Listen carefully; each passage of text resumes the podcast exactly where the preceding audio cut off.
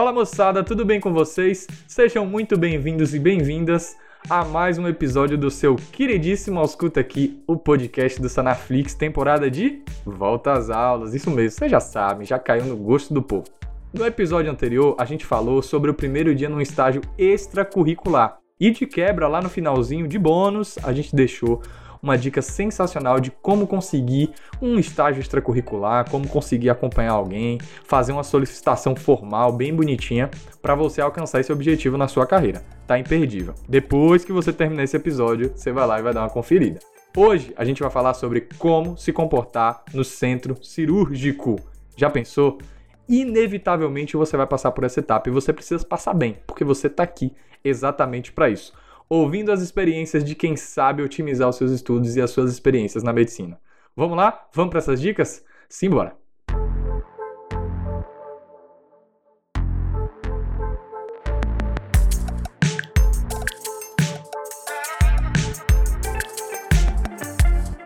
Percebam que o título desse episódio é uma pergunta, né? Como se comportar no centro cirúrgico? E a resposta ela não está escrita em nenhum livro. E inevitavelmente, como eu disse, você que é estudante de medicina vai ter que passar por esse momento. Para uns vai ser uma experiência mágica, aquele momento que tudo na vida vai fazer sentido, você se sente, sei lá, a Christina Young lá do Grey's Anatomy. Desculpa, gente, eu não assisti. Se eu estiver falando alguma besteira, me perdoem. Eu gosto mais de House, vou ser sincero com vocês. A clínica é o meu forte. Mas assim, para outras pessoas vai ser um mix de ansiedade, uma descoberta até, mas na verdade uma vontade de que acabe logo essa experiência, porque o centro cirúrgico é esse ambiente, 880. Amor e ódio é isso mesmo que vocês vão perceber. A cirurgia, como vocês já sabem, porque vocês estão acompanhando assiduamente aqui a nossa nova temporada, é uma das áreas básicas da medicina. Em algumas faculdades, o primeiro contato com o centro cirúrgico ele acontece ainda no ciclo clínico, em algumas até no ciclo básico, mas geralmente no ciclo clínico com a disciplina de técnica operatória e cirúrgica, que o pessoal chama de tosse, toque. Como é que chama aí na sua faculdade? Responde aí. Responde lá na caixinha do Instagram pra gente. Entretanto, assim, de maneira geral, é no internato de fato que você entrará em campo pela primeira vez. E pensando nisso, a gente separou aqui sete dicas para ajudar você a se portar bem no centro cirúrgico.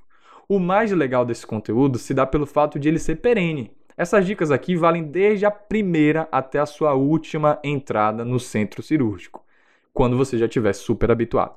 Vem comigo, vamos para a primeira dica. E a dica número um é a seguinte: ó, quem não ajuda, não atrapalha. Gente, a cirurgia nada mais é do que um ritual. E cada membro ali vai ter um papel. Se tudo der certo, ao final do procedimento, ele será satisfatório e vai ser bem proveitoso para o residente ou para o assistente escrever lá: procedimento cirúrgico ocorreu sem intercorrências. Para isso, é importante que a equipe seja entrosada, e esse entrosamento começa com o simples fato de o passo a passo não ser atrapalhado por nada. Por isso, se você não estiver paramentado, se você não estiver em campo, presta atenção. Não toca em nada estéreo. Geralmente vai ser azul ou verde, depende da cor do hospital. Se você perceber que tem um instrumentador, uma residente, enfim, alguém lá, montando os campos com luva cirúrgica, aquela luva estéreo que dá um trabalhinho para calçar, não toca naquilo, não é para você tocar. Não fique posicionado ou posicionada em locais em que as pessoas circulam. Tem uma pessoa que tem a função de ser circulante, pelo menos é aqui como a gente chama na Bahia, a pessoa que fica responsável por trazer material de fora para dentro da sala caso falte. E essa pessoa não pode ter o seu trabalho impedido. Ela tem que circular, como o nome sugere, né, bem na sala, para que esses movimentos sejam rápidos. O cirurgião ou cirurgiã não pode ficar esperando a abertura de um fio, não. Pode até ser que aconteça por falta, por algum motivo, mas isso tem que ser reposto rapidamente. Não fique próximo de quem está operando. Você não pode fazer isso porque a pessoa precisa de espaço, ela precisa se movimentar, ela precisa ter o campo ali para ela para conseguir fazer os movimentos, revisar a anatomia, fazer a sutura, enfim. O que ela tiver disposta e o que for necessário para fazer naquele momento. Então você não estéreo não pode fazer isso. Às vezes a pessoa precisa se espreguiçar, mudar de posição, tá doendo o braço, enfim. Não pode ficar perto porque você pode contaminar a pessoa. Às vezes ela tá tão concentrada ali no que ela tá fazendo que você tá perto, ela não percebe que você tá lá e acaba encostando em você. E aí você contaminou uma cirurgia. Nunca faça isso. É uma coisa muito ruim de se acontecer, principalmente se for a sua primeira vez. E a última dica é: se você quiser realmente participar, é melhor que você esteja paramentado em campo. E mais importante de tudo, que você saiba se paramentar. Mas a gente fala disso daqui a pouco. E caso você esteja paramentado, quais são as dicas? Mais uma vez, não fique muito próximo. Não limite os movimentos de quem está fazendo. Não reduza o campo de visão ou atrapalhe a iluminação. Pelo contrário, fique atento no foco. Geralmente, quando nós internos, acadêmicos ou, enfim, estagiários extracurriculares entramos em campo, a gente entra na função de instrumentar. Então, assim, o campo é sua responsabilidade, os instrumentais são sua responsabilidade, não é sua responsabilidade ficar atrapalhando o cirurgião. Você vai olhar quando der, você vai olhar quando for possível, mas a sua função é instrumentar, a sua função é fornecer os insumos para que o ritual aconteça de maneira correta. Mantenha a mesa organizada e os instrumentais limpos. Essas são as três dicas caso você esteja paramentado. Percebe que dentro de uma dica a gente já deu mais de sete? Tá vendo que o conteúdo aqui é sensacional? Vamos para a segunda dica, sem mais delongas conheça a cirurgia que você irá participar. Sabendo qual a especialidade, qual a proposta cirúrgica e também a indicação desse procedimento, isso é super importante, você terá uma noção de diversas coisas que acontecerão ao longo da cirurgia. Afinal, você vai saber quais são os instrumentais, o posicionamento da mesa, o tipo de anestesia e a duração.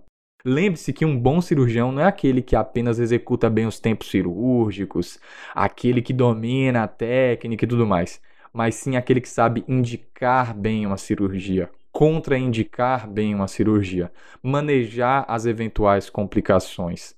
Por isso que é importante conhecer o caso e ter ao menos as noções básicas do tema, entendeu? Saber como vai ser a proposta é interessante para você conseguir antecipar os movimentos e ter em mente o filme que vai se passar ali na sua frente. Saber como é que vai ser o ritual, convenhamos, né? E a terceira dica é uma dica que eu acho que já teve em todos os episódios dessa temporada é: chegue cedo, chegue antes da equipe. Como eu te falei, quando a gente é interno, interna, o estudante ou mesmo estudante no estágio extracurricular, a pontualidade, a assiduidade são assim pontos extremamente importantes e fundamentais. Dessa forma, é muito importante que você chegue cedo. De preferência, visita o paciente antes dele entrar no centro cirúrgico, lá na enfermaria ou na UTI, enfim, da unidade de origem dele, identifique o paciente e, caso necessário, seja proativo para ajudar a equipe no transporte e no posicionamento. E como já dito, a depender da sua função na cirurgia, você vai precisar chegar mais cedo. Pega essa, ó. O instrumentador, instrumentadora é o primeiro indivíduo da equipe que chega no centro cirúrgico. Ficou com essa? A gente já parte para a próxima dica, que é: comunique-se com clareza. A comunicação na cirurgia ela deve ser feita em cadeia fechada. Então, assim, evitar conversa paralela durante o procedimento é fato. Se você ainda não está habituado àquela equipe, ou se não for um procedimento corriqueiro, aí então que o momento exige extrema concentração. Se um pedido for realizado a você, verbalize a ação e verbalize a conclusão desse pedido. Então, o cirurgião falou: abra compressas. Você responde: claro e bom som, compressas na mesa. Abra um nylon 3.0. Fio aberto. Pronto. Fio no porta-agulha. Coisas do tipo. Fechou? É como numa parada cardiorrespiratória. Aqui é mais importante e é mais tranquilo porque é um ambiente super controlado, não tem barulho. Às vezes, quando a equipe é super entrosada, o pessoal já opera ouvindo música, já se conhece, o anestesista conhece a cirurgiã, o cirurgião conhece a anestesista, é super tranquilo. Aí já é outra coisa. Mas como você está chegando, a gente está considerando que é a sua primeira vez, vamos fazer o dever de casa bonitinho, fechou? Tranquilo até agora? Vamos para mais uma dica? Essa aqui exige um pouco de investimento prévio de tempo, que é estude instrumentação e paramentação cirúrgica. E eu vou além. Estude também como é que funciona o centro cirúrgico do local que você vai atuar nesse momento. Como eu já falei, o estudante vai participar como na cirurgia? Isso mesmo, instrumentador, instrumentadora. Para isso, você precisa conhecer o quê? A técnica correta da lavagem das mãos. Primeiro de tudo, você tem que saber se paramentar, então você vai chegar lá com a mão lavada no centro cirúrgico sem touca. segredo aqui, já aconteceu comigo, tá? Na minha primeira cirurgia, eu cheguei crente abafando, sabia lavar a mão, sabia todos os instrumentais. Quando eu entrei na sala, todo mundo ficou me olhando assim e eu tava sem touca. Eu esqueci. É, paciência, vida que segue. Voltei, coloquei a touca, lavei a mão toda de novo. Gente entrou na cirurgia, a equipe foi super tranquila comigo. Ocorreu tudo bem. Então, assim, saber o adequado posicionamento dos campos, a arrumação dos instrumentais, como que a mesa vai ficar na sala, como que você vai posicionar os equipamentos que existem na sala. Então, se é uma videocirurgia, tem a torre de vídeo. Enfim, tem o carrinho do anestesista para posicionar e tudo mais. Tem muita coisa.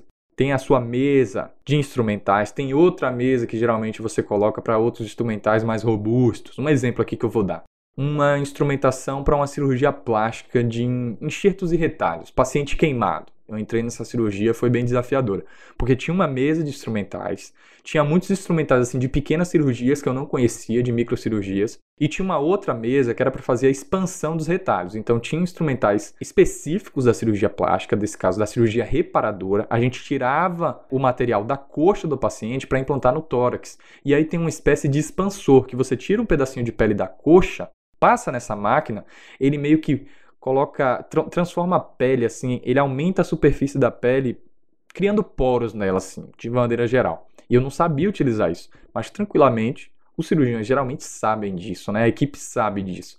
Eles me explicaram como é que funciona ali no intraoperatório, só preciso explicar uma vez, é muito prático e fácil. Você passa a pele na máquina e depois ela fica tranquila para você colocar esse enxerto ou retalho na, na outra parte do corpo do paciente. Então foi super tranquilo, mas se você já sabe disso previamente, é outra coisa. Você já chega sabendo, você se destaca melhor, você é visto com outros olhos pela equipe, entendeu? No curso de habilidades médicas do Sanaflix, a gente tem aula de instrumentação cirúrgica, de como se comportar no centro cirúrgico, a gente tem aula de paramentação em casos de Covid, que dá para você entender mais ou menos como é que funciona uma paramentação estéreo e não estéreo. Então, assim, tudo isso vale a pena conferir. Vai lá, se você ainda não é assinante, aproveita, assina, porque o Sanaflix tem tudo que você precisa para otimizar os seus estudos, inclusive nesses momentos que você não vai encontrar esses conteúdos nos livros, tá? Bom, agora vamos do começo. Vamos tentar simular uma situação. Você está chegando no hospital cedinho, 30 a 40 minutos de antecedência. Você sabe qual é o caso porque você viu no dia anterior e deu uma passadinha para olhar o paciente. Hoje, de novo, você vai passar para ver se está tudo certo viu o paciente, foi para o centro cirúrgico, sabe como é a estrutura do centro cirúrgico do hospital que você vai atuar, conhece mais ou menos a equipe, se apresentou, tá? Muito importante se apresentar quando chega. Oi, meu nome é Gabriel, eu sou interno. Oi, meu nome é Gabriel, eu sou acadêmico que vai instrumentar a cirurgia, que vai acompanhar a cirurgia. Oi, eu sou fulano da liga tal, eu estou aqui no estágio da liga em que a gente acompanha a cirurgia da especialidade tal. Pronto. Chegou no centro cirúrgico, passou no vestiário, colocou sua roupa, não esquece da touca, não esquece da máscara. Chegou junto, vai dar uma olhada na sala, conferiu os materiais, tudo certo. Aí, meu amigo, você lavou suas mãos, entrou em campo, se paramentou direitinho, tá pronto para arrasar. Você vai tentar antecipar os movimentos da cirurgia. Calma, você não precisa de uma bola de cristal, até porque a depender se a bola de cristal não estiver estéreo, você não pode tocar nela, né? Tá percebendo que o fio tá curto? Tá percebendo que tá sem uma compressa? As gases estão quase acabando? É a sua hora de agir. A cirurgia não pode parar ainda mais por ações simples como essas. Eu não estou dizendo que você vai ter que prever que aquela artéria vai estourar ou que vai ter uma complicação, nada disso. Eu estou falando de material. Eu estou falando de antecipar os movimentos básicos da cirurgia. Você está vendo que vai precisar de um reparo ali, de uma contenção, de uma hemostasia, deixa tudo pronto ali na retaguarda. Tente deixar sempre tudo pronto. Pede mais um pacote, pergunta se vai ser necessário, lembra da comunicação em cadeia fechada, faça a leitura do procedimento e tente também entender o que você gostaria se você estivesse naquela posição. Porque pode ser você ali um dia. Você como cirurgião ou cirurgiã. Se você realmente quer isso, obviamente o seu momento vai chegar. E se você quer que esse momento seja tranquilo, você vai ter que atuar bem como interno, residente, como instrumentador, como estagiário, enfim. E a gente vai para a última dica desse episódio que é a mais importante. A cirurgia não acaba no centro cirúrgico, não acaba mesmo é depois da cirurgia que começa uma janela imensa de oportunidades para você aprender muita medicina. As complicações pós-operatórias existem, tá? E elas precisam ser corrigidas e acompanhadas. E como eu te falei, o bom cirurgião, a boa cirurgiã, sabe que elas existem. Ele trabalha para que não aconteçam, mas se acontecerem, essa pessoa tem que estar tá pronta. Por isso, saiba para onde vai o paciente. E aí, ele vai para UTI? Vai para enfermaria? Ele vai de alta? É uma pequena cirurgia? Caso ele permaneça internado, é preciso providenciar a transferência. Então isso já tinha que estar pronto desde o começo da cirurgia, solicitação de vaga de UTI, que você faz junto com a solicitação de hemocomponentes também. Enfim, é preciso providenciar essa transferência após a RPA, que é a recuperação pós-anestésica. É preciso também prescrever o paciente. E é prescrever diariamente, visitá-lo para saber o estado geral, os cuidados com os curativos, a ferida operatória, tudo mais. Mas o mais importante de tudo é saber se ele não tem queixas ou se as queixas dele são queixas comuns ao procedimento. Muito importante, o paciente é seu e você tem que acompanhar.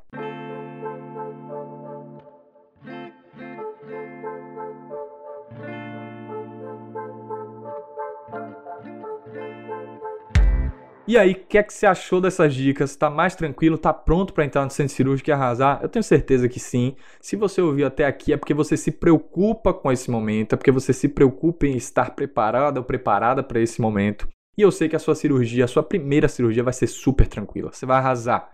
E se você quiser se aprofundar mais no tema, o Sanaflix tem uma gama de conteúdos te esperando, não é brincadeira. A gente tem lá aulas sobre instrumentação cirúrgica, sobre como se comportar no centro cirúrgico, tem até cirurgia filmada para você entrar no clima. Corre e assina, não perde tempo. Bom, espero mesmo que você tenha gostado. E como eu venho falando ao longo dessa temporada, você tem que conhecer, descobrir e aproveitar tudo que a faculdade tem para te oferecer. Mesmo que, assim como eu, você não goste tanto de cirurgia, chega junto, vai para sua cirurgia, arrasa lá, instrumenta bem, faz seu networking, porque o reconhecimento por pares, dos professores, dos residentes, dos alunos, dos colegas, é uma coisa muito importante na medicina. Tudo é uma espécie de propaganda, marketing. Você está ali fazendo o seu próprio marketing e vale muito a pena se destacar. Óbvio, sem precisar pisar em ninguém, sem precisar se desfazer de ninguém. Você vai conseguir fazer o seu só provando que você manda bem. Fechou? No próximo episódio, a gente vai falar sobre atividades extracurriculares. Ligas, atlética, diretório, grupos de pesquisa, extensão, enfim. Eu já vivi todas essas experiências e eu vou te passar com detalhes como é que funciona cada uma delas, quais os pontos negativos, quais os pontos positivos. Se você caiu de paraquedas nesse episódio aqui, confere os outros. Essa temporada tá muito bacana, vale a pena conferir mesmo. E a gente tem, obviamente, discussões de temas quentes, discussões de casos clínicos, aulas em áudio aqui para você conferir no nosso querido Ausculta aqui, tá bom? Segue a gente, compartilha com os amigos. Um abraço para você e até a próxima. Tchau, tchau.